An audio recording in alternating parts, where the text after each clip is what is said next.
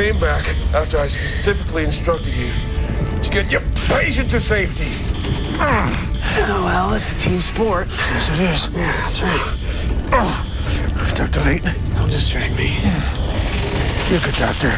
You're saying that because I'm saving you from bleeding out. Okay. But you still have a lot to learn. There's the guy now. But so do I. Okay. But that's the beauty of it.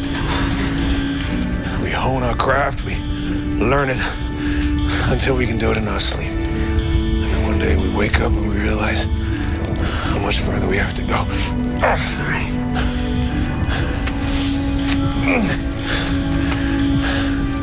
I learned more from you than you realize. You have? Other than my daughter, you're the most compassionate person I know. I'm proud call you my student and my friend. Let's get the hell out of here.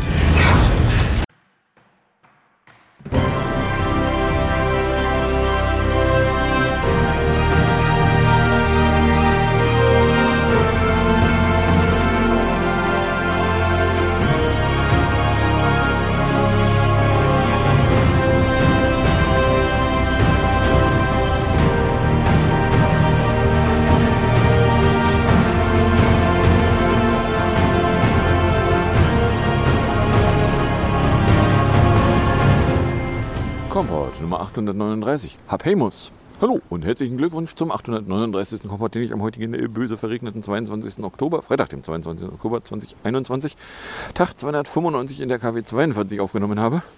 Das Intro entstammt der 13. Folge der dritten Staffel von Code Black Much to Learn. Äh, Was ihr hier aber wieder auf und in die Ohren bekommen könnt, sind nicht so Zitate aus einer Fernsehserie, sondern wieder die üblichen drei Teile, die da nämlich aus äh, aktuellen politischen Nachrichten, die ich kommentierend betrachte, oder aktuellen technischen Nachrichten, die ich kommentierend betrachte, bestehen. Was davon ihr konkret hören könnt, wenn ihr am Stück weiterhört, ist dann Teil 2, Politik. Die zweite Hälfte an Politiknachrichten für diese Folge. Nur echt mit Meldungen von der noch-Regierung, der vielleicht mal Regierung, ein bisschen was an Wirtschaftskomfort und Corona natürlich.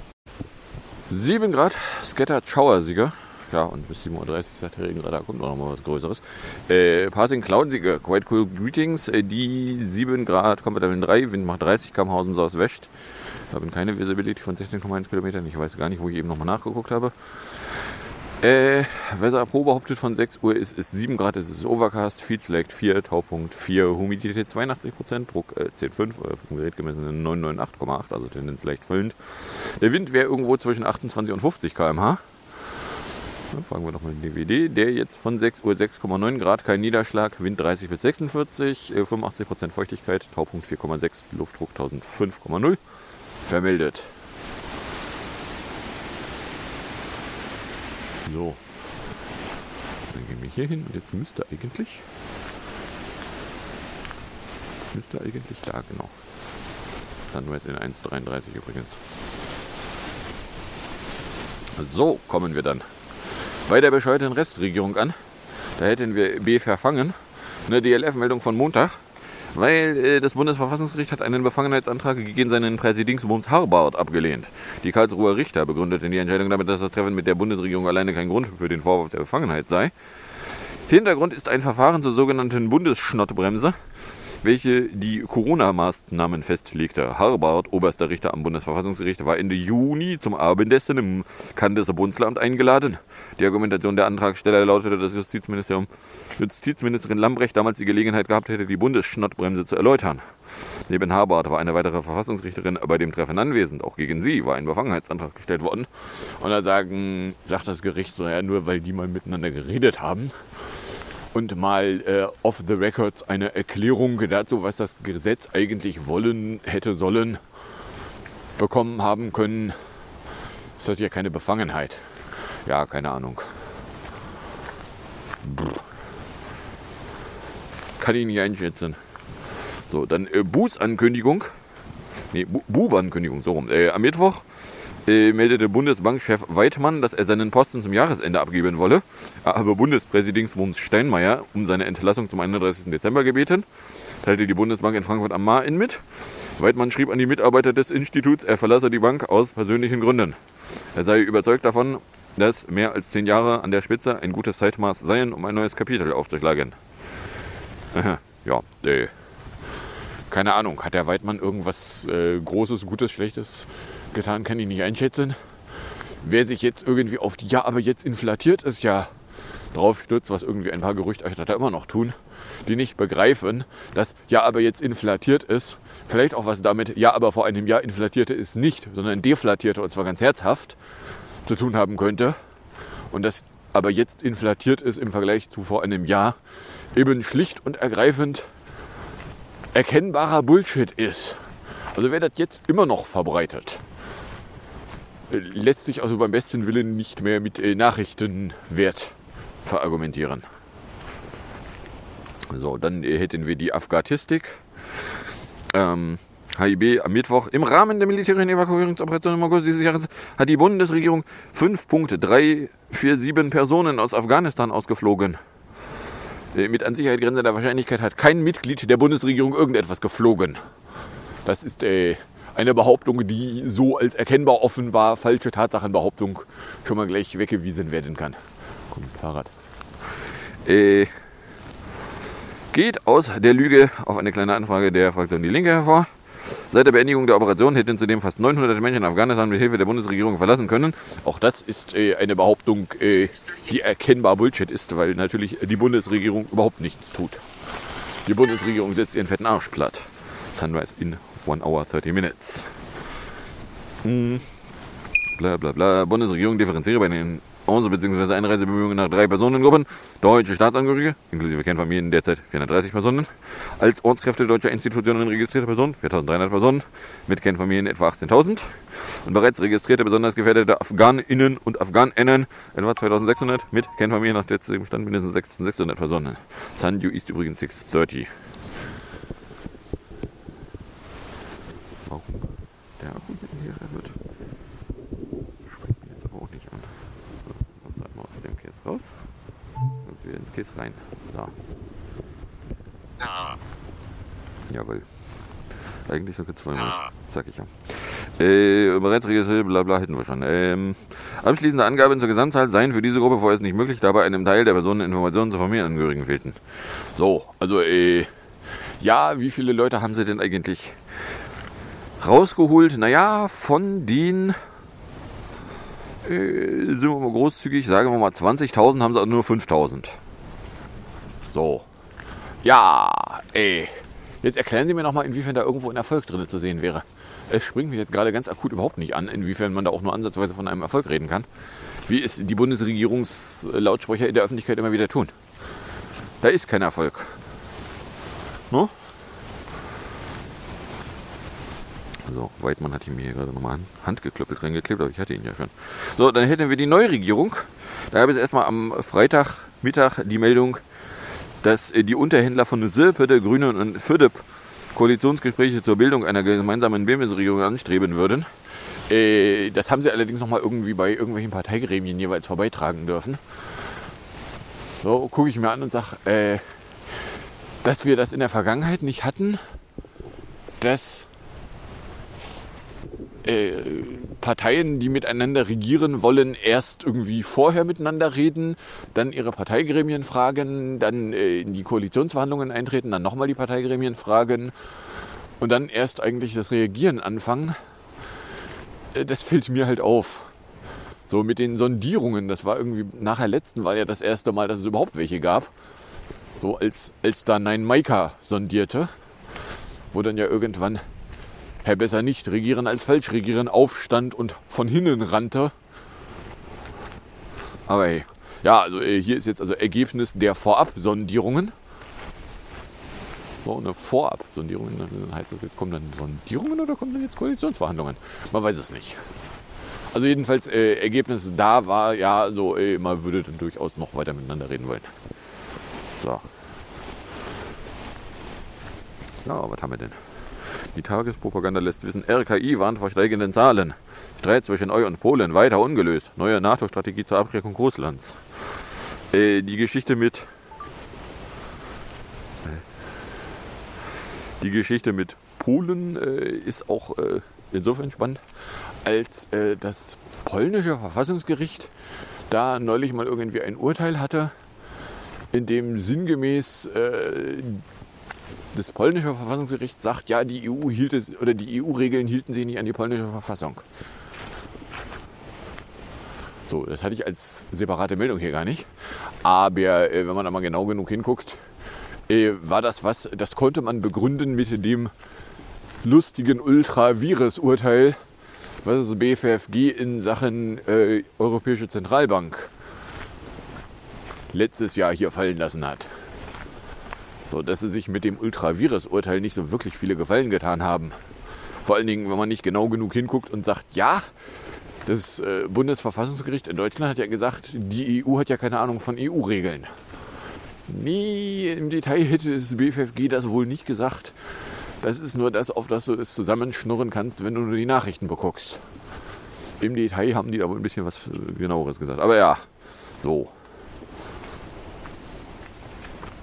Jedenfalls hätten wir dann hier noch äh, vom Freitag das Wahlergebnis, weil äh, nach dem amtlichen Endergebnis der Wahl ist da noch ein Sitz in den Bundestag reingeschraubt worden, nämlich 735. Waren es vorher, jetzt sind es dann 736 Abgeordnete, weil das zusätzliche Mandate gehe an die nordrhein-westfälische CDU, Grund ein Plus, bei denen ausgezählte zweite Stimmen. So, es gibt jetzt also ein vorläufiges amtliches Endergebnis. Oder ein äh, amtliches Endergebnis? Nee, ein amtliches, amtliches Endergebnis. Vorläufig hatten wir ja schon. So. Äh, ja gut, ob das jetzt noch irgendeine Konsequenz hat, dass da noch eine CDU-Figur zusätzlich sitzt, mehr weiß es nicht. So ober überschlagsweise äh, hat diese eine Figur da ungefähr so viel Wirksamkeit wie der südschleswigsche Wählerverband-Typ, der sich bei der SPD anlehnen darf. Aber hey, so, also ja, da ist also jetzt irgendwie das Wahlergebnis. Äh, weiter erklärte Thiel, aufgrund der in Berlin aufgetretenen Unregelmäßigkeiten bei den Wahlen werde man Einspruch gegen das Bundestagswahlergebnis in der Hauptstadt prüfen. Häufigkeit der in Berlin geschehenen Fehler sei misslich und auffällig. Bla bla bla, aber man hätte jetzt das Ergebnis trotzdem verkündet, weil äh, das werde schon keine Auswirkungen haben. Was man daher weiß, weil äh, man es jetzt behauptet. Na, ich meine, es gab in Berlin irgendwie Ecken, wo falsche, Tim falsche Stimmzettel in den Wahllokalen waren, wo also für bestimmte Abstimmungen gar nicht gewählt werden konnte. Beziehungsweise äh, gibt es eben auch in Berlin Ecken, wo die Anzahl an äh, ungültigen Stimmen so gigantisch groß ist, dass man da durchaus die Frage stellen kann, was denn da schiefgegangen ist. Und naja, die Antwort darauf ist ja, äh, da gab es eben so Geschichten mit falschen Stimmzettel. Da kann es also keine, äh, wenn es dann irgendwie die Bundestagswahl Erststimmen gemeint hat, kann es keine gültige Bundestagswahl Erststimme gegeben haben. Wobei Bundestagswahlzettel waren eigentlich eher einer. Aber ja, na gut, wenn du einen Zettel hast und da dann eben nur die Zweitstimme drauf äh, gültig abgeben kannst, ja, dann sind sämtliche Erststimmen aus der Ecke halt falsch. So, ja, äh, ne, Konsequenzen daraus wären nett. Wenn man dann zumindest mal nachguckt, so was ist denn eigentlich genau schiefgegangen. Aber hey, also ja, es gibt ein Wahlergebnis. Dann äh, die nächste spannende Frage. Butabre, wer nämlich Bundestagspräsidium äh, vorsitzen werde, also Bundestagspräsident slash in, äh, da sind so ein paar Namen dann irgendwie durch die Landschaft geworfen worden, weil äh, die nicht ganz unspannende Frage, äh, wäre es nicht irgendwie opportun, wenn man da irgendwie lauter Männer in allen möglichen Gremien rumsitzen hat und es auch verdächtig danach riecht, dass auch die nächste Regierung wieder einen Männerüberhang darstellen könnte, dass man da jetzt irgendwie mal wieder eine Frau ins Bundestagspräsidentin benamst und da ist also am Mittwochvormittag äh, rausgekommen, äh, die SPD-Fraktionsvorsitzende Bass solle neue Präsidentin des Bundestages werden. Die Fraktionsspitze werde die 53-Jährige für das Amt vorschlagen, teilte ein Lautsprecher der Sirperde mit. Bass würde dann die Nachfolge von Wolfgang Schwafel antreten. Der 79-jährige CDU-Abgeordnete wird als Alterspräsident die konstituierende Sitzung am 26. Oktober 2 eröffnen. Aber äh, dann wählen in Anführungszeichen die Bundestagsabgeordneten die Person ins Amt Präsident des Bundestages. Und äh, ja, dass das mit einer Wahl im Sinne von alle, die da sitzen, stellen sich zur selbigen und es handelt sich um eine ach so schlimme Kampfabstimmung eben gerade nicht kommt, sondern dass da vorher schon klar ist, so ja, diese Person da wird gewählt werden, Punkt. Ja, also das äh, ist halt dann so eine, so eine Scheindemokratie an der Stelle. Eine Scheinwahl. Kannst du machen, hat mit einer echten Wahl nur am Rande zu tun, weil ja, die heben pro forma ihre Hände, aber es ist vorher schon klar, was rauskommen wird. So. Bislang ist äh, jedenfalls äh, Bass die Vizefraktionschefin und da zuständig für Themen Gesundheit, Bildung und Forschung. 2019 hatte sie den SPD-Gesundheitsexperten Karl Lauterbach in dem Amt abgelöst, als dieser für den Parteivorsitz kandidierte. Äh, ja. So, weil äh, auch die, die nächste nicht ganz unspannende Frage ist, äh, die da jetzt auch schon aufgemacht wird, so ja, könnte man dann nicht eigentlich den äh, Frank Alkonal Foltermeier aus dem Bundespräsidentenamt fegen, weil es zum Beispiel irgendwie opportun wäre, da mal eine Frau hinzunominieren. So, was ja äh, eine Sirpede regelmäßig gemacht hat, wenn klar war, dass ihre Kandidatin sowieso nicht gewählt werden dürfte. Na, also, die, ja, so, ein bisschen was an Wirtschaft hätte ich noch, nämlich eine Max-Pi-Klage. Äh, genau, am Freitag ein früherer Testpilot des VS-Flugzeugebauers Boeing ist nämlich wegen seiner Rolle bei den Abstürzen zweier Maschinen des Herstellers vom Typ 737 MAX angenagt worden. Der ehemalige technische Chefpilot habe der US-Flugaufsichtsbehörde falsche, ungenaue und unvollständige der Steuerung äh, Informationen über einen neuen Teil der Steuerung des Modells geliefert. Und äh, da wollen sie den jetzt irgendwie ans Kreuz nageln für. Der Weekend. Da. Äh, ja, so versuchen kannst du, aber eigentlich ist äh, diejenige Organisation, die da ans Kreuz genagelt gehört, Boeing, die wesentliche Eigenschaften der Flugeigenschaften verändert haben, behauptet haben, es sei aber immer noch dasselbe Modell Flugzeug. Man könne es mit derselben Modellzulassung und demselben Modelltraining wie die anderen 737s fliegen und dabei dann aber ja wesentliche Flugeigenschaften so verändert hat, dass eh unter bestimmten Umständen das Flugzeug massiv versucht, sich in den Boden zu rammen beim Starten. Na, also ob man da jetzt irgendwie den Chefpiloten von ans Kreuz nageln will für... Äh, es springt mich zumindest nicht an. So, auch von Freitag gab es ein Sanierteil. Und zwar äh, geht es darum, eine völlig heruntergekommene Immobilie, deren Sanierung unverhältnismäßig teuer wäre. Und nun sagt das äh, Bundes Bundesgerichtshof, ja, äh, auch vernachlässigte marode Gebäude müssen aber saniert werden. Äh, und zwar geht es da um ein 40 Jahre altes Parkhaus in Augsburg. Das stark sanierungsbedürftige Gebäude war größtenteils seit Jahren schon geschlossen. Drei Ebenen wurden aber noch genutzt und diese gehören einer Firma, die an ein Hotel weitervermietete. Als das Bauamt aber Nachweise für den Brandschutz forderte, verhängte die Eigentümergemeinschaft per Mehrheitsbeschluss ein komplettes Nutzungsverbot fürs Parkhaus. Und jetzt sagt äh, Bundesgerichtshof, nee, so geht das nicht. Na, Im Zweifelsfall läuft das auf Eigentum verpflichtet raus. Sie haben da ein Gebäude, das gehört Ihnen ja, dann machen sie da was. So hätten wir höchst Diesel, ist eine Meldung von Montagnachmittag, weil äh, der Diesel ist teurer als überall sonst und überhaupt, hat der ADAC vermeldet. Äh, weil äh, Diesel wäre jetzt so teuer, weil äh, offiziell äh, die böse Inflation ist schuld. Wenn man dann allerdings mal ein bisschen realistisch hinguckt, ist das auch wieder ein Fall von, ja, da haben sich wohl die Rohölbestellfirmen verzockt und äh, Preiserhöhungen geben sie natürlich sofort an die Endkunden weiter. Preissenkungen halten sie komischerweise irgendwie mal eine Weile zurück. So. Na, das, äh, da weisen wir jetzt bitte nicht so doll drauf hin, sonst könnten Leute auf die Idee kommen, dass wir hier Late Stage Capitalism haben und dass man da vielleicht mal Dinge anzünden wollen könnte. So, dann äh, Cum-Ex 2. Ja. Nautical Dawn 643. Nautical Twilight Morningstar 643 and 723.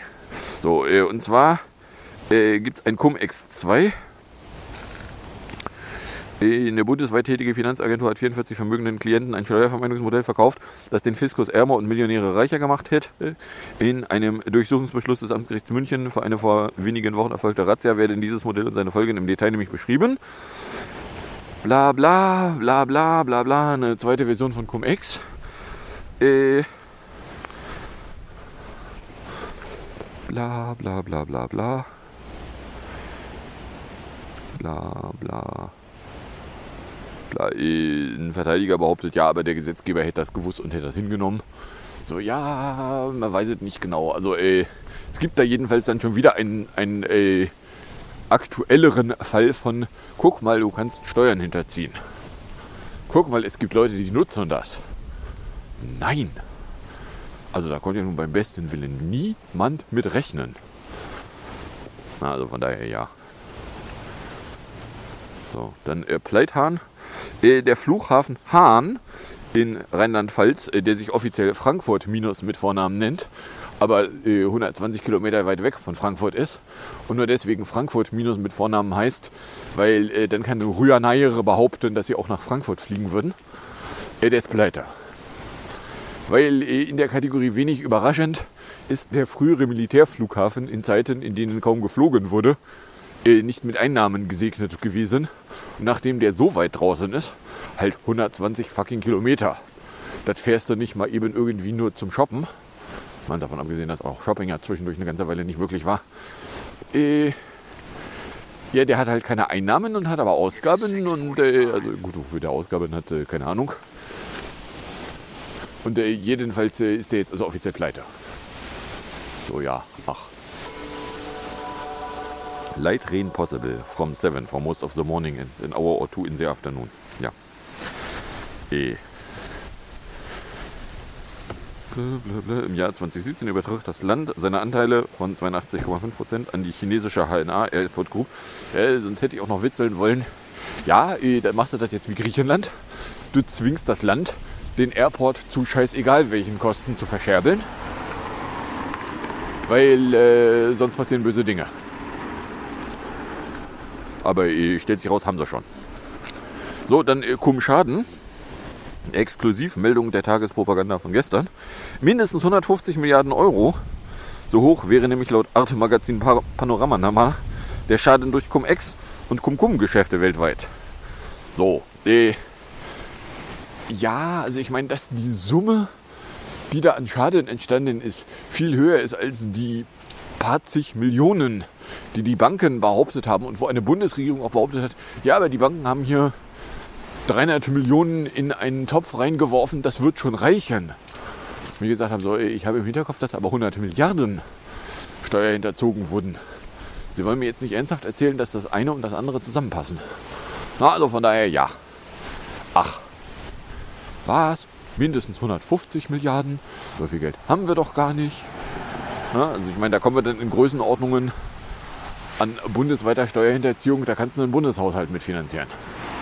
Beziehungsweise das wäre so Größenordnung ein Jahr Bundeshaushalt. So, dann hätten wir Stur NRW. Ach genau, äh, gestern, so wie jetzt auch heute, war es äh, windig, stürmisch geradezu. Und äh, ja, Konsequenzen, wenn es ernsthaft stürmt, ist, dass dann irgendwann der Bahnverkehr endet. So eben gestern erst irgendwie in NRW, irgendwann bahnte es dann auch wieder. Dann äh, stürmte es aber irgendwo weiter östlich. So, warum in NRW stellt die Bahn den Fernverkehr ein, eine Nachrichtenmeldung ist, aber ein irgendwo weiter östlich stellt die Bahn dann später den Bahnverkehr ein. Keine Nachrichtenmeldung ist, äh, ja, also was Nachrichtenrelevanz angeht, so richtig springt mich nicht an, inwiefern NRW jetzt irgendwie alleine nachrichtenrelevant wäre, außer dass es groß ist. Aber hey. So, kommen wir dann auch schon bei der Corona-Ecke an. Die geht äh, von Freitag mit ITA 3G los, weil äh, ja, seit äh, Freitag gilt in Italien eine Corona-Passpflicht am Arbeitsplatz. Also, wenn du in Italien irgendwo arbeitest, dann hast du gefälligst ein Dokument zu haben, was äh, dir entweder ähm, eine Genesung, eine Geimpfung oder eine Getestung nachweist. Und dann darfst du arbeiten. Ja, äh, gucke ich mir an und sage, ja, äh,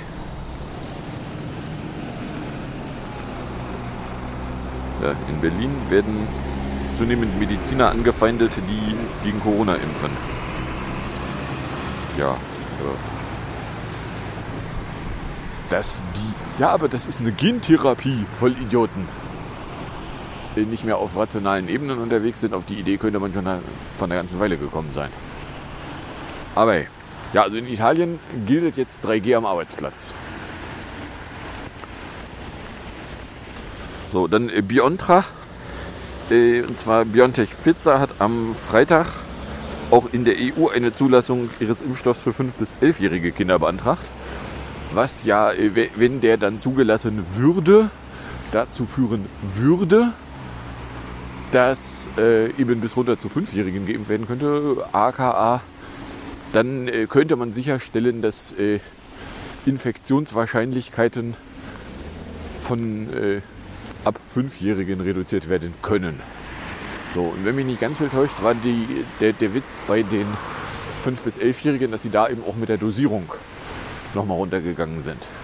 Weil die brauchen keine Erwachsenendosis. Die äh, ab 12-Jährigen kann man auch mit einer Erwachsenendosis vollhauen. Muss man auch nicht, aber getestet wurde es nicht. Hier bei den äh, 5- bis 11-Jährigen ist äh, die Studie auch nicht in, in der Richtung wie die erste Zulassungsstudie gelaufen, so von wegen, ja, es gibt ja halt die, äh, die eine Gruppe, die kriegt nur Kochsalz und die andere Gruppe kriegt Impfstoff, weil äh, in einer Zeit, wo es funktionierende Impfstoffe gibt, lässt sich sowieso nicht mehr verkaufen, inwiefern du bei einer Studie nur noch mit einem Kochsalz impfst. Von daher, ja. Und ja, also jetzt gibt es also einen Antrag auf bis runter zu den Fünfjährigen könnte geimpft werden können. Ob der dann jetzt noch irgendwie dieses Jahr zur Zulassung kommt und äh, wann dann die STIKO auch mal sagt, okay, das dürfen Ärzte auch verimpfen, beziehungsweise empfiehlt, dass das Ärzte impfen. Ja, also sie können es jetzt schon, das ist die berühmte Off-Label-Use. So, wenn dann irgendwas schief gehen würde, wo man davon ausgehen kann, dass die Wahrscheinlichkeit relativ überschaubar ist, dass das sowieso nichts bei schief geht. Aber hey, wenn da was schief gehen würde, wäre halt der Arzt dran. So, dann äh, Schwande. Am Montag hat er spannungslos dann einfach mal so in die Öffentlichkeit gefurzt. Ja, äh, wenn Mitte November die Epidemielage eigentlich auslaufen würde, wenn der Bundestag sie nicht verlängert, da könnte man die doch auch auslaufen lassen. Da haben allerdings ganz viele Leute gesagt, so Mitte November, den Brokkoli solltest du nicht rauchen. Weil äh, jetzt in den Winter rein Maßnahmen aufhören, ist zumindest nicht sonderlich intelligent.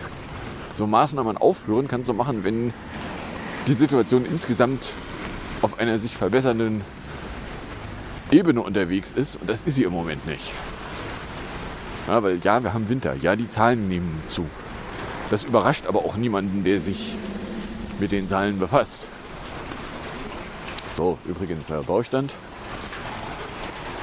Ich habe keine Ahnung, ob die irgendwas tun, außer dass es jetzt gerade tropft. Das ist mutmaßlich vom Gebäude. Äh, wo noch immer am meisten los ist, ist hinten das ominöse Haus 4, wobei ich inzwischen der Meinung bin, dass es auch zwei Häuser werden könnten.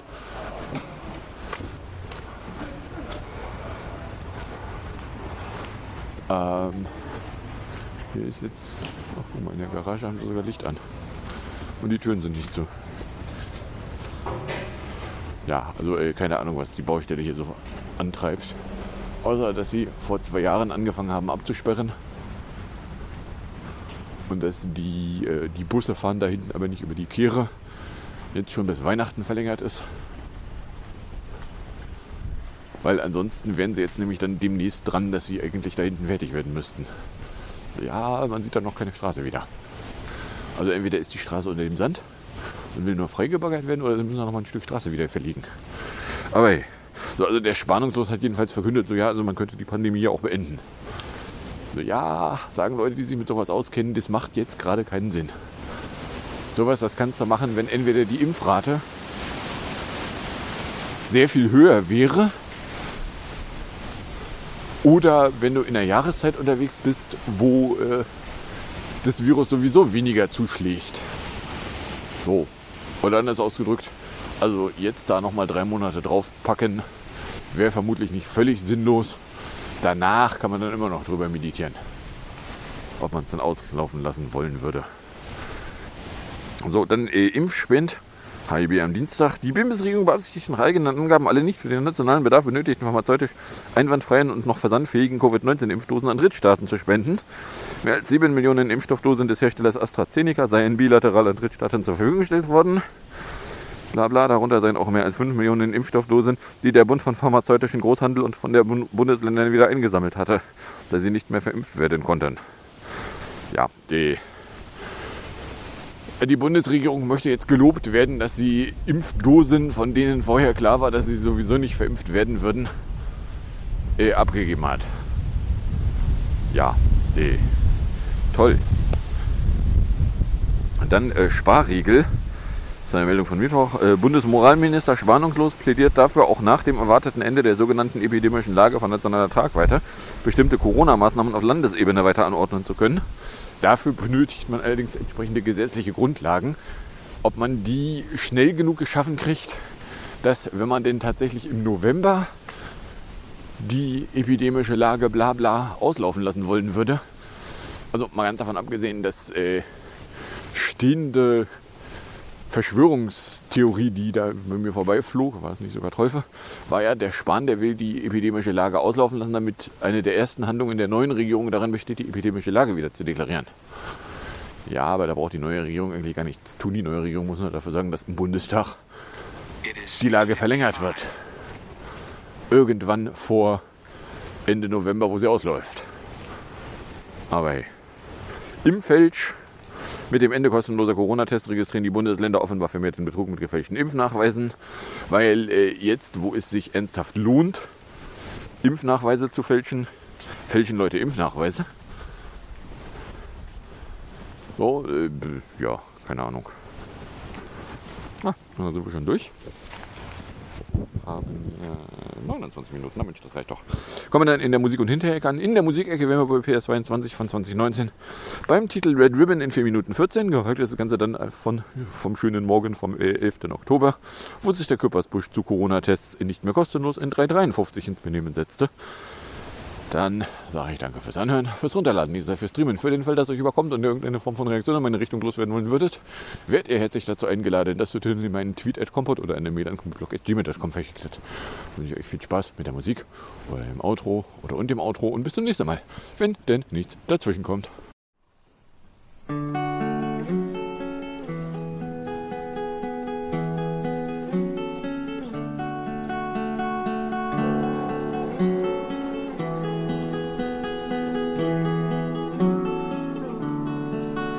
Take this red ribbon, stitch my heart together, it will heal. Give it time.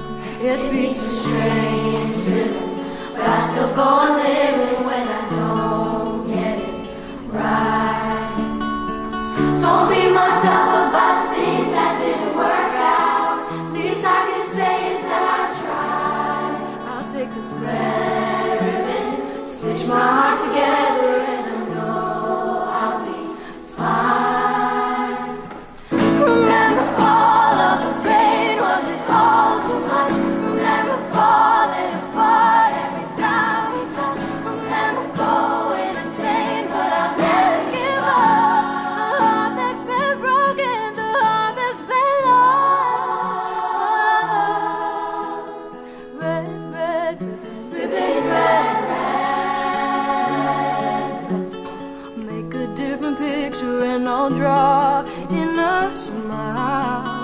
Take these sharp scissors, cut a new heart out of paper.